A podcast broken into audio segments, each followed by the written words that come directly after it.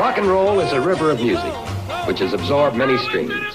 Rhythm and blues, jazz, ragtime, cowboy songs, country songs, folk songs, all have contributed greatly. Delta Cadillac.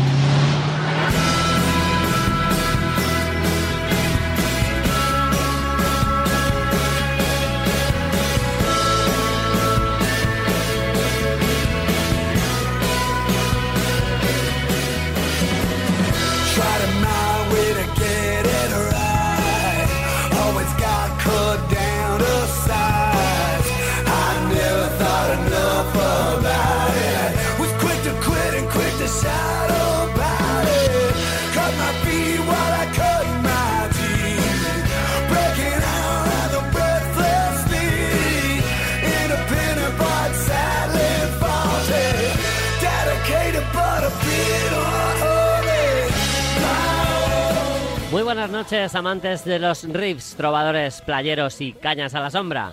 Estáis mejor que en brazos, solo por el hecho de que lo que está pasando es que está comenzando un programazo de rock and roll.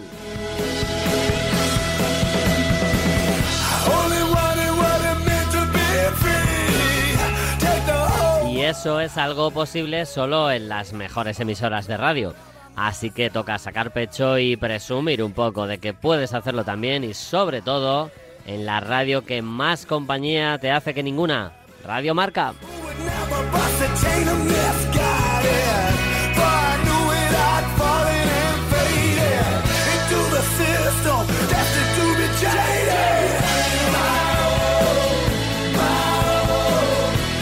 Todos los ingredientes perfectamente macerados harán que disfrutes de tu refrescante cóctel en forma de programa de radio que ya le has recomendado a tus amigos y que se llama Una noche de sábado más Delta Cadillac. Empezamos, ¿no? Empezamos, ¿no? Sí. sí.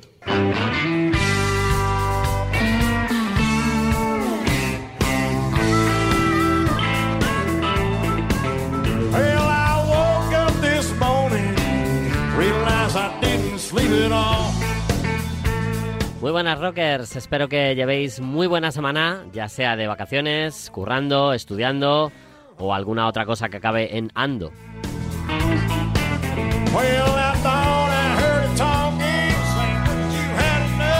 Viaje 146 del Delta y esta noche estamos encantados de poder disfrutar del talento, sapiencia y voces de Nuria Cruz, con la que viajamos al New York de los años 70, la gran Natalia Freire, que nos mezcla atletismo y punk, ojito, y por supuesto este programa no sería igual sin la sabiduría de Ángel Zorita y sus buenas heridas. Si no te digo que me lo mejores, igualamelo.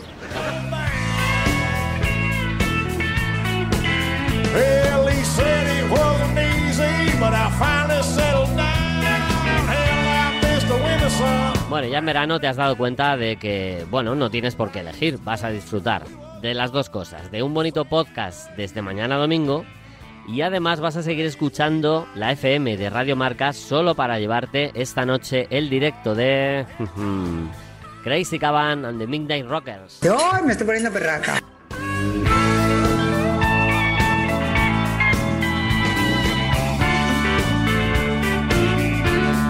Además de todo ello, puedo ver desde la distancia las ganas que tienes de contarnos cosas. Hazlo, no hay vergüenza. Escríbenos lo que gustes, lo que necesites a arroba delta Cadillac RM o a delta Cadillac RM arroba gmail.com.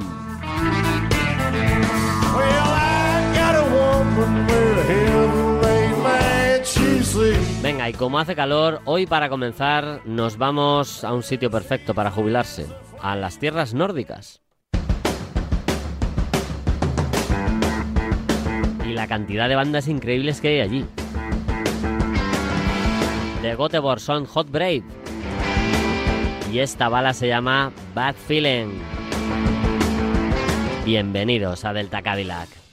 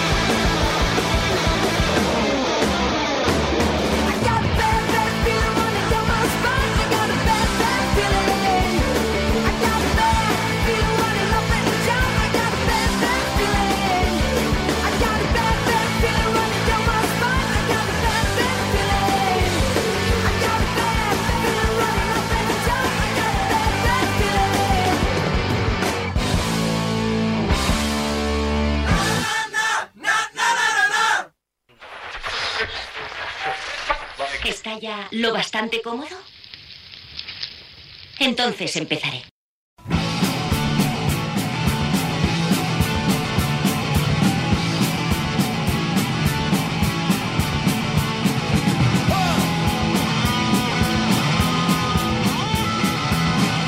La historia de cómo Joe Strummer, el desaparecido líder de la banda de Clash, corrió la maratón de Londres se remonta al año 1982, cuando me desplacé hasta Los Ángeles con el crítico musical Johnny Waller. Íbamos enviados por la revista Sounds para hacer un reportaje sobre el grupo Bow Wow Wow. La banda británica de New Wave estaba terminando su gira por Estados Unidos y los editores querían inmortalizar el momento se alojaban en el Hotel Sunset Marquis de Hollywood, donde se respiraba un aire rock and rollero. Sus habitaciones habían sido también escogidas por The Clash, por lo que conocí a Joe Stramer y una noche salimos a tomar algo. Yo no soy de mucho beber, pero fuimos a un local llamado Burney Venery. Nos desafiamos a un concurso de beber en el que había que decir el nombre del primer álbum que habíamos comprado.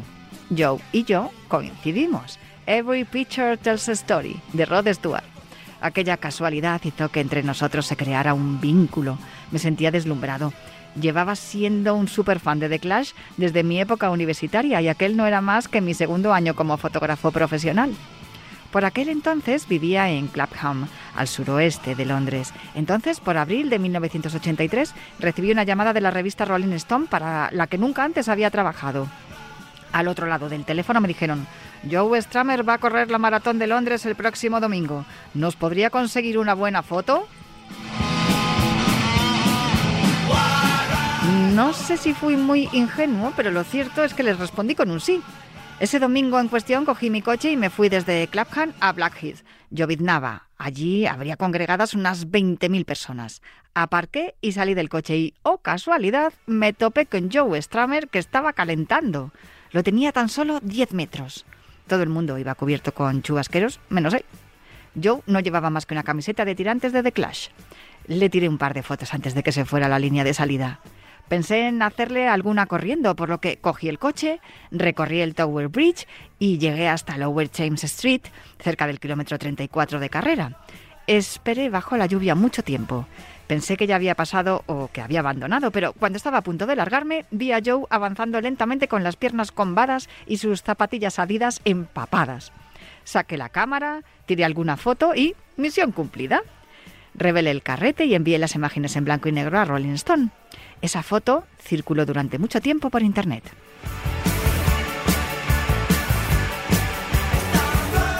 Yo provengo del este de Londres y corrí la maratón de 1992. En junio de ese mismo año me mudé a San Francisco y desde entonces vivo allí. Pero mi biblioteca musical continuó en el garaje de un amigo en Oxfordshire. En 1994 dejé de dedicarme a la fotografía. Años más tarde se puso en contacto conmigo la marca de ropa Satisfy porque querían utilizar mi foto de Stramer para un modelo de camisetas. Solía redifundir mis imágenes a través del London Features International, pero la empresa quebró y fue absorbida por Photoshop. Así que les pedí mi material. Me hicieron llegar cuatro cajas de diapositivas. La mayoría de ellas no merecían la pena. Sin embargo, entre todas las fotos estaban las imágenes de Joe Stramer corriendo la maratón de Londres y a color. No recordaba haber sacado fotos en color. Rompí a llorar al verlas. Las escaneé, las retoqué, las colgué en Twitter y en Instagram. La fotografía de Joe saludando en el kilómetro 33.8 revolucionó las redes. Algunas de las fotos las compartí también en Instagram y, y acabé vendiendo algunas copias. ¿A qué se debía ese empeño de Joe por correr una maratón? Por lo que parece, de niño fue campeón de campo a través y la maratón era su asignatura pendiente. Nunca siguió caminos preestablecidos. Su padre era diplomático, pero él optó por la vida punk. Bastantes de los punks que me siguen son runners. No sé si eso tiene que ver con Joe, pero sí estoy convencido de que cualquier buen punk, el punk que se precie, sabe que Joe corría maratones. Así que todos saben que correr es genial.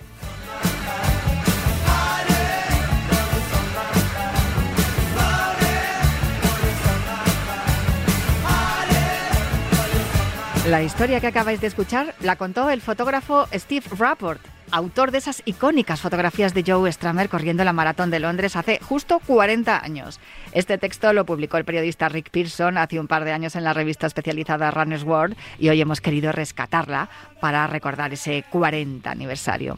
Lo que no se cuenta en ese artículo es que esa maratón de Londres celebrada el 17 de abril de 1983 era la tercera que corría el líder de los Clash, aunque sí fue la primera que corrió con dorsal, porque su afición por la distancia de la maratón trascendió a los medios y una marca, concretamente Gillette, le pidió que corriera a beneficio de la investigación de la leucemia.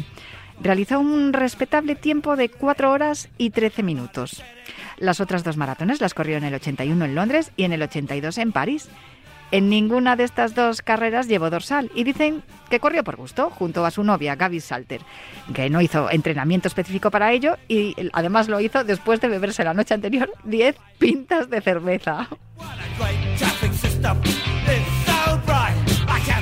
Es evidente que para correr una maratón hay que hidratarse bien y Joe Stramer pensó que la cerveza era un buen agente hidratante. En fin. En cualquier caso, si estáis pensando correr una maratón, os recomendamos entrenar y preparar esa mítica distancia al menos un año y medio antes de enfrentaros a ella por primera vez y que no imitéis el entrenamiento de Joe Stramer, porque como él mismo dijo al periodista que le entrevistó y le preguntó por aquellas maratones, a mí me funcionó, pero no hagan esto en sus casas.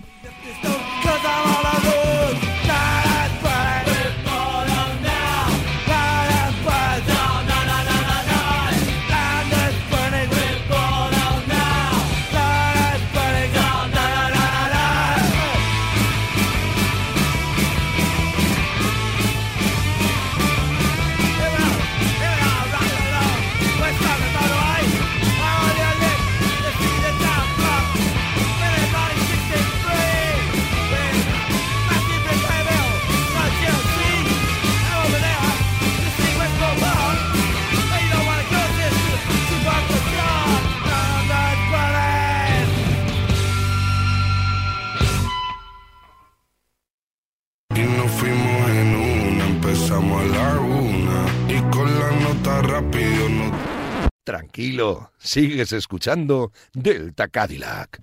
Esta noche buceamos un poco en ese concepto pelín incómodo en la música llamado telonero. Apunte para los más jóvenes. Telonero es la nomenclatura que se lleva el artista o grupo que toca antes que el artista principal. Su papel al final es siempre incómodo, partiendo de que su caché es menor que el del artista principal. Si resulta muy bueno, hay problemas de ego con el grupo estrella. Esto les pasó, por ejemplo, a ICDC cuando empezaban. Y si es peor que este, la gente estará deseando que termine porque principalmente han pagado por ver a la estrella del show. Hoy en Delta Cadillac os brindamos un texto del libro Leyendas Urbanas del Rock de José Luis Martín para traeros uno de los ejemplos más extraños de telonero que se han dado en todo el mundo del rock. Venga, vamos allá.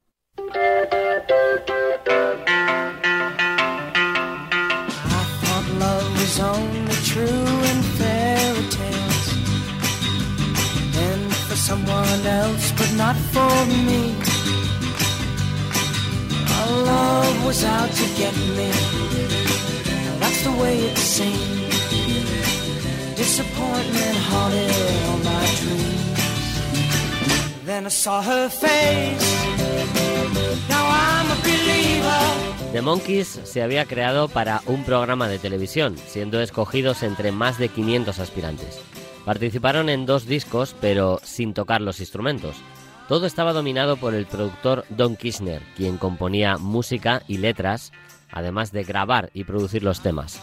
Al enterarse el público que los cuatro jóvenes no tocaban la música que cantaban, se creó una corriente que pidió que tocaran ellos, al mismo tiempo que los cuatro jovencitos se reivindicaron como músicos y compositores. Debbie Jones, voz y percusión, Michael Nesmith, voz y guitarra, Peter Tork, voz, bajo y teclado, y Mick Dolenz, batería, grabaron su propio disco en 1967 llamado Headquarter.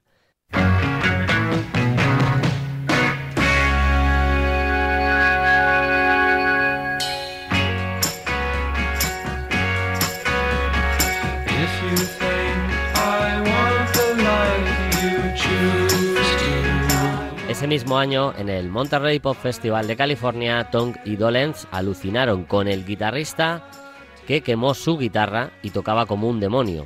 Sugirieron que sería un estupendo telonero para la gira de verano que estaba a punto de comenzar. Los managers se pusieron de acuerdo y así es como Hendrix se convirtió en telonero de los Monkeys.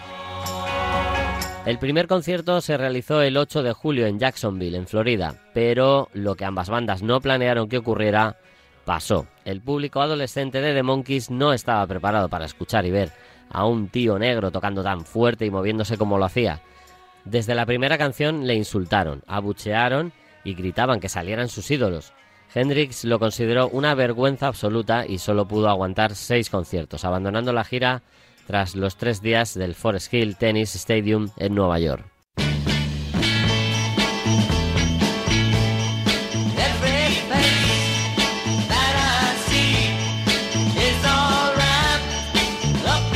Aquí la leyenda se dispara y dice que Hendrix le faltó al respeto al público, que en varios de los seis conciertos hubo insultos mutuos y que el guitarrista se mostró beligerante, enseñando en numerosas ocasiones el dedo corazón a la audiencia. Finalmente fue expulsado de la tournée al recibir presiones de la Asociación de Hijas de la Revolución Americana, entidad moralista vinculada a la extrema derecha que defendía los valores americanos en la juventud.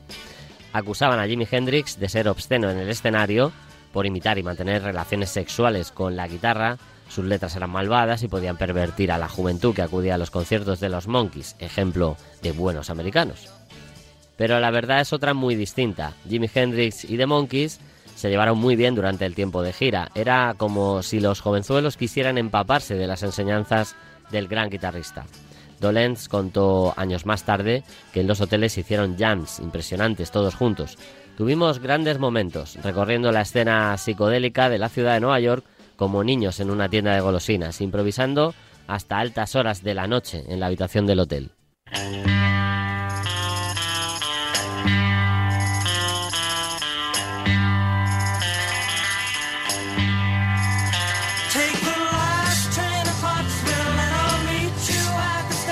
¿Qué pasó entonces? Don Kirchner descubrió enseguida que Hendrix era un mal ejemplo para sus chicos, que le podían descarriar todavía más. Ya consiguieron tocar ellos en el último disco. ¿Qué querrían ahora? ¿Pensar por su cuenta? Fue Don Kirchner quien escribió las cartas de protesta de las asociaciones puritanas, quien pagó para que llamaran quejándose a las emisoras de radio y, apoyado por las familias de los músicos de los Monkeys, presionó para que al final Hendrix pidiera que le rescindieran el contrato. La única verdad era que el público no estaba preparado para un extraterrestre llamado Jimi Hendrix y que lo abucheaban e insultaban en cada concierto. Fue una vergüenza ver que la gente lo tratara así, declaró Dolenz. Años más tarde dicen que todavía ruborizándose.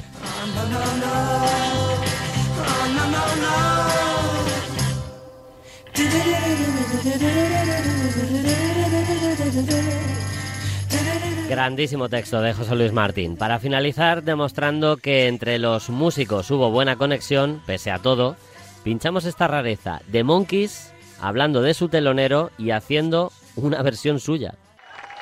Thank you. Mom always did like you best. Get over it. Sorry, folks. Gotta wipe it off. Was asking me uh, just before the show, backstage, was it true that Jimi Hendrix was the opening act for the Monkees? How many people knew that? Oh my goodness! Quite a few of you. Yes, uh, strange as it seems, that uh, that's true. It was uh, it was cool. You know, he was a great great musician and a lovely man, a very very talented uh, guy, obviously. But it was tough. I mean, anybody opening for an act like the Monkees or something like that, it's very, very difficult.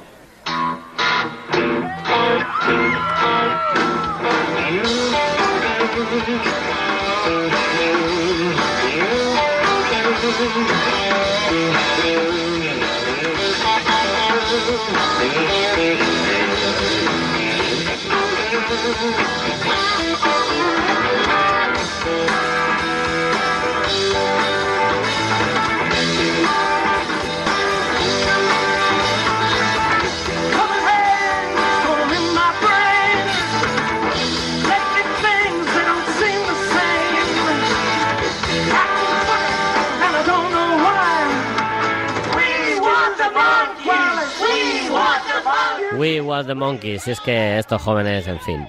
Pero bueno, es de ley que si comenzábamos con los Monkeys, terminamos con Hendrix, demostrando cómo se hace de verdad Purple Haze.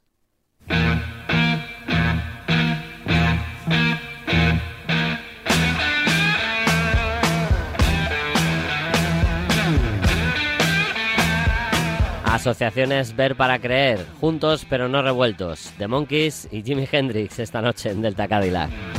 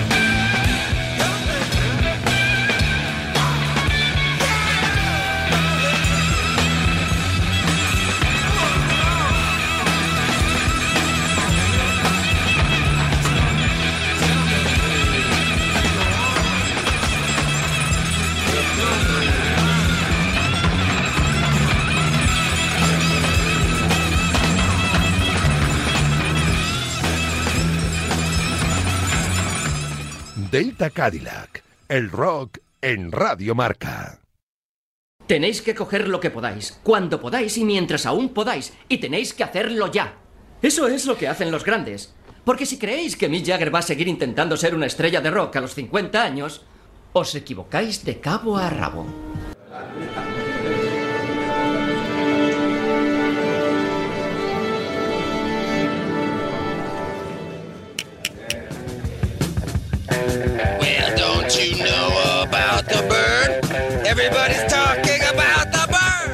Punk americano estuvo años luz del inglés. Ni fue tan inseguro y fugaz en lo musical, ni tuvo el colorido de la moda en su aspecto fashion. Fue más bien una tendencia underground, surgida de los clubs más in de Nueva York. CBGBs, Max Kansas City, etc. Y de los primeros que en California vieron en ello una salida al pulcro rock local o a la música disco, muestra de que el país pues era una gran arca de Noé en la que todo tenía cabida sin problemas. Iggy Pop ya cantaba con el rostro pintado de blanco y escupía al público a fines de los 70. Velvet Underground ofrecía una música caótica, excesiva y a veces inclasificable para los poco vanguardistas. Eran la oposición anti-hippie, rudeza frente a bucolismo. Lou Reed fue uno de los referentes del punk inglés. Lo mismo que en Inglaterra fueron las pequeñas compañías las que se encargaron de capitalizar todo ese potencial. Si New York Dolls fueron pioneros estéticos a caballo de los restos del glam, el primer LP considerado punk fue el primero de Ramones. Luego aparecerían Blondie, Televisión y otras bandas menores. Hairbreakers, grupo formado por dos de los New York Dolls, Richard Hell and the Boydoids, Plasmatics, su cantante Wendy. Williams actuaba siempre con los senos al aire, Dictators, hasta llegar a Suicides con Alan Vega y Martin Rev, síntesis electrónica y rockera, y a la genuina Laurie Anderson. Pero si en Estados Unidos el punk tardó en cuajar y lo hizo a su aire, cuando se produjo el hecho, perduró más que en Inglaterra. La cultura underground funcionaba mediante fanzines, pequeños locales, la música de garaje. Fue otra forma de acoger un mismo fenómeno.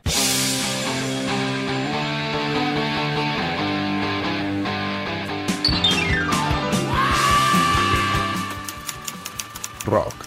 Jordi Sierra y Fabra.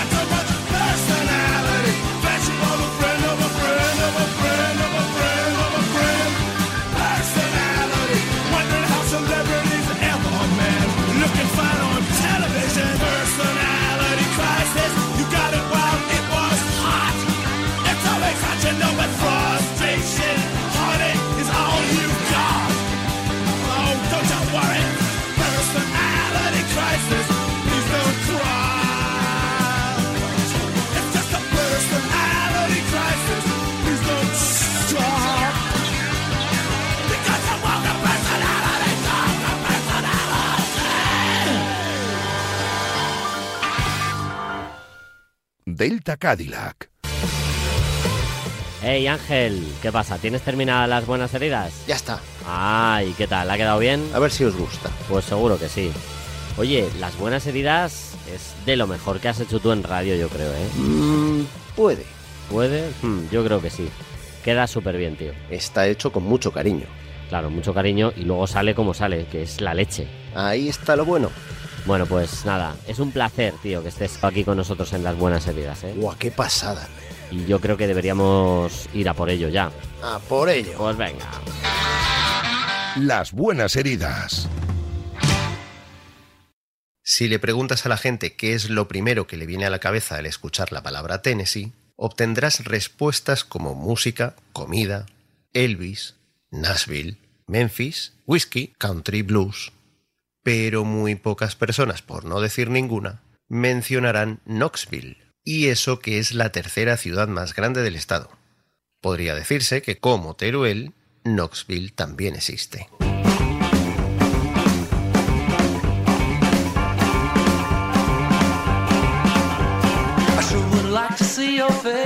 Siguiendo con la comparación, o si se me permite, la españolización de la ciudad norteamericana, un aspirante a cantante y guitarrista llamado Juan Pablo, harto de dar tumbos de banda en banda intentando vivir del rock and roll, se dio por vencido y colgó su Telecaster.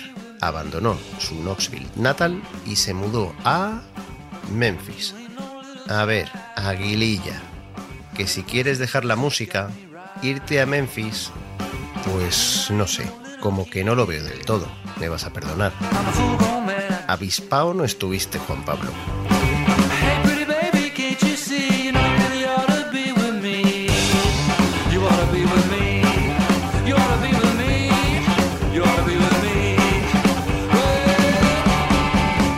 Recuperando su nombre de verdad, el bueno de John Paul Keith hizo lo mejor que podía hacer en su nueva residencia, que era empaparse aún más de los sonidos de los 50 y 60, y eso provocó que emanase rock de raíces de la manera más natural posible.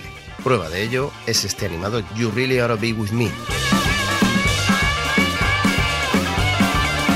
Mirad, mirad cómo toca. ¿Hizo o no hizo bien en mudarse? Pues eso, dejarle al chico que haga lo que quiera, hombre. Tanta historia con juzgar a la peña. Y si nos llegamos a perder los discazos que lleva editando desde 2009, a llorar, ¿no? Venga, otra prueba para los escépticos.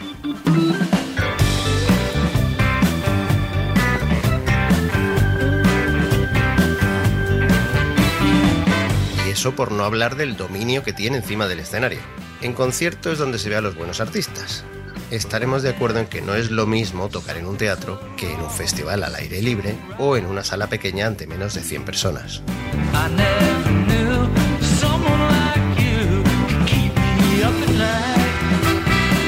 Tampoco es lo mismo un concierto con un público experto y entregado que ante pasotas que han acudido al bolo para tener música de fondo de sus charlas.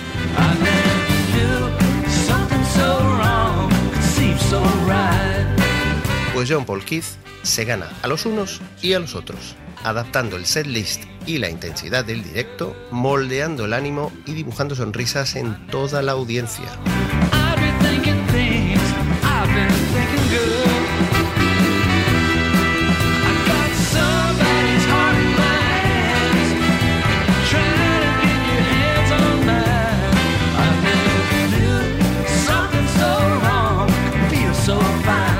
Esas sonrisas es la que tiene el protagonista de este enorme Something Wrong, que nos cuenta cómo algo malo o pecaminoso puede llegar a ser tan bueno. Uy, a ver si va a resultar que John Paul es un pillín tras esa cara de no haberse comido ni un colín.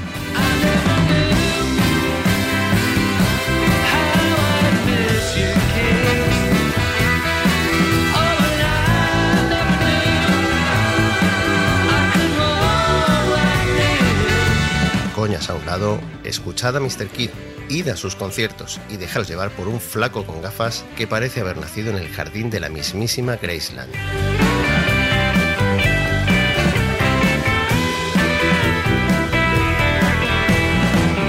Ah, casi se me olvida. Mención especial a otra de las aventuras musicales de John Paul Keith, llamada Motel Mirrors, junto a Emmy Laver y Will Sexton. Investigad, investigad. Ahora sí, nos vemos.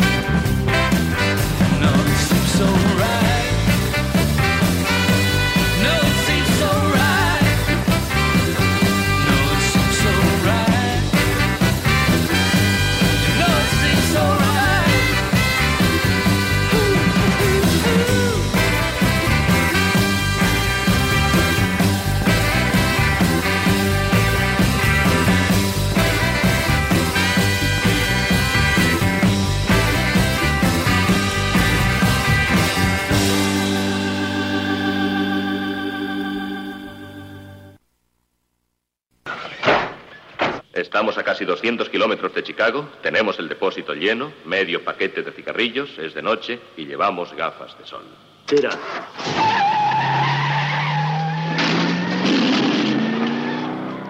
Pues no va el tío y se desmarca con una pieza tremenda de John Paul Keith. Es que qué lujazo es tener a las buenas heridas. Esta noche, camino de Chicago, nos pasamos también por Valencia.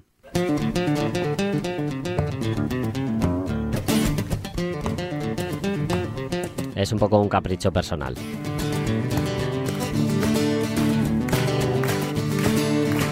Suenan varias guitarras acústicas gobernadas por la voz de Carlos Goñi, líder de Revolver.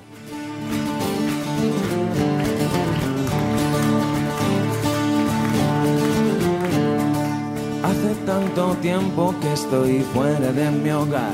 Una banda histórica de rock de este país que fue de las primeras o la primera en abrazar esos famosos directos unplugged tan de moda en los años 90. Y el sabor de mi mujer puede que no sea igual, sea igual.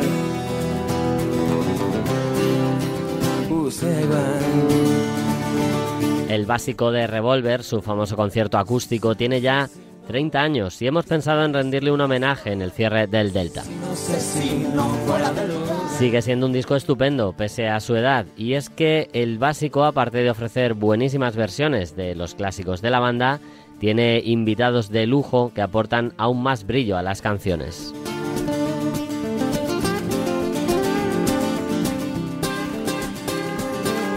En sus titulares destacamos a Rafa Sánchez de La Unión, a Sole Jiménez de Presuntos Implicados y a José Manuel Casain de Seguridad Social. Nunca tuve condiciones como el jefe de mi clan. Es con este último con el que canta esta cancionaca titulada Fuera de lugar. Me pasaba el día sentado viendo pájaros volar. No servían para un padre, no servían para amar. Y mención especial también para los suplentes, entre comillas, porque aquí tocando están musicazos de nivel como José Vera al bajo, Gino Pavone en la percusión y las guitarras maestras de Nando González y John Parsons. Fuera de lugar. En fin, un capricho desenchufado con el que os emplazamos a la próxima semana, en la que tendréis más música estupenda. Cuidaos mucho, rockers, cuidad a los demás, salud y rock and roll.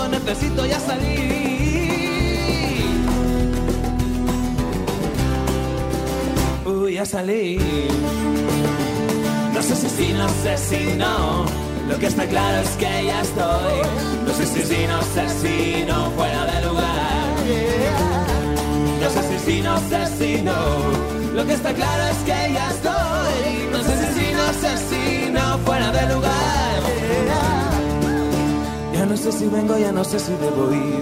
Lo único que quiero es un lugar donde dormir. Miro para adelante, miro para atrás. Y siempre me encuentro fuera de lugar. Ya no sé si vengo, ya no sé si debo ir. Lo único que quiero es un lugar donde dormir. Miro para adelante, miro para atrás.